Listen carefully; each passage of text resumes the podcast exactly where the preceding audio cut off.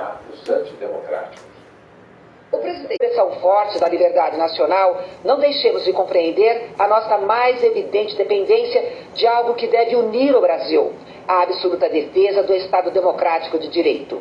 O presidente da Câmara, Arthur Lira, do Progressistas, passou o dia em Maceió, de onde acompanhou os discursos de Bolsonaro e decidiu voltar para Brasília ainda hoje para se reunir com líderes e autoridades.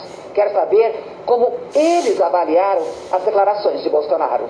Presidente do MDB, o deputado Baleia Rossi disse que são inaceitáveis os ataques a qualquer um dos poderes constituídos. Não podemos fechar os olhos para quem afronta a Constituição e ela própria tem os remédios contra tais ataques.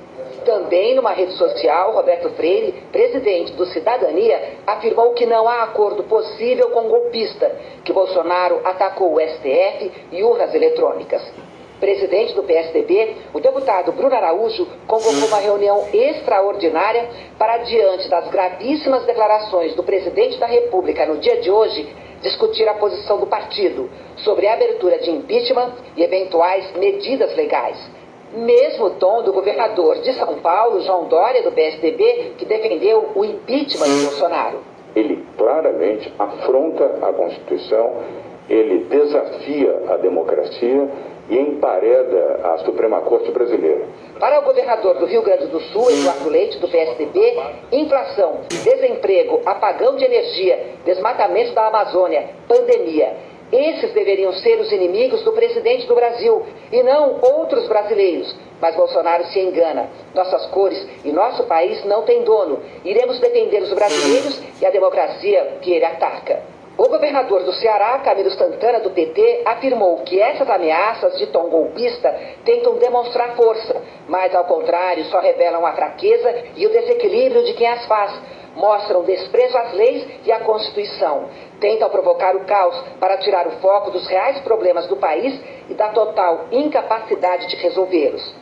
Flávio Dino, do PSB, governador do Maranhão, disse que a última vez que um presidente da República resolveu enquadrar e colocar nos eixos ministros do Supremo foi em 16 de janeiro de 1969, sob a ditadura do AI-5, com a cassação de Hermes Lima, Vitor Nunes Leal e Evandro Lins e Silva.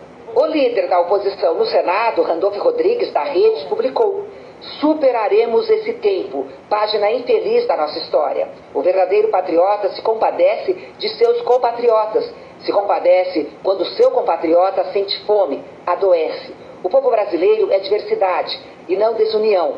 Apesar deles, amanhã há de ser outro dia. A senadora Simone Tebet, do MDB, disse que, resposta ao grito de hoje do presidente, recheado de insinuações, ameaças e ações constantes contra a ordem democrática e as liberdades públicas. O Congresso Nacional está vigilante e tem instrumento constitucional para conter qualquer tentativa de retrocesso. O líder do Cidadania no Senado, Alessandro Vieira, afirmou que a lei define os crimes de responsabilidade do presidente e que, ao não cumprir decisões judiciais, a pena é perda do cargo, impeachment e dos direitos políticos por até cinco anos. O senador Humberto Costa, do PT, diz que Bolsonaro está isolado. Segundo ele, quem pensa que Bolsonaro deu demonstração de força se engana totalmente. Está isolado da população, da comunidade internacional, das elites econômicas, dos meios de comunicação, das classes médias. Não vai dar o golpe que pretende, pois terá resistência.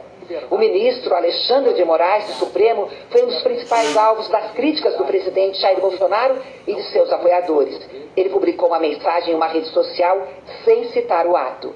Nesse 7 de setembro, comemoramos nossa independência, que garantiu nossa liberdade e que somente se fortalece com absoluto respeito à democracia. O ministro Luiz Roberto Barroso, presidente do Tribunal Superior Eleitoral e que tem sido criticado por Bolsonaro, também se manifestou, mas cedo, antes do ato em Brasília. Eleições livres, limpas e seguras. O amor ao Brasil e à democracia nos une, sem volta ao passado.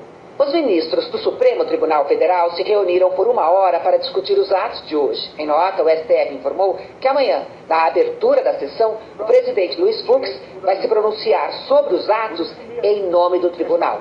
O vice-presidente da Câmara, Marcelo Ramos, do PL, comentou a convocação da reunião do Conselho. É bom que convoque, porque se ele convocar, qualquer proposta de viés autoritário fora dos marcos da Constituição será derrubada pela composição do Conselho da República.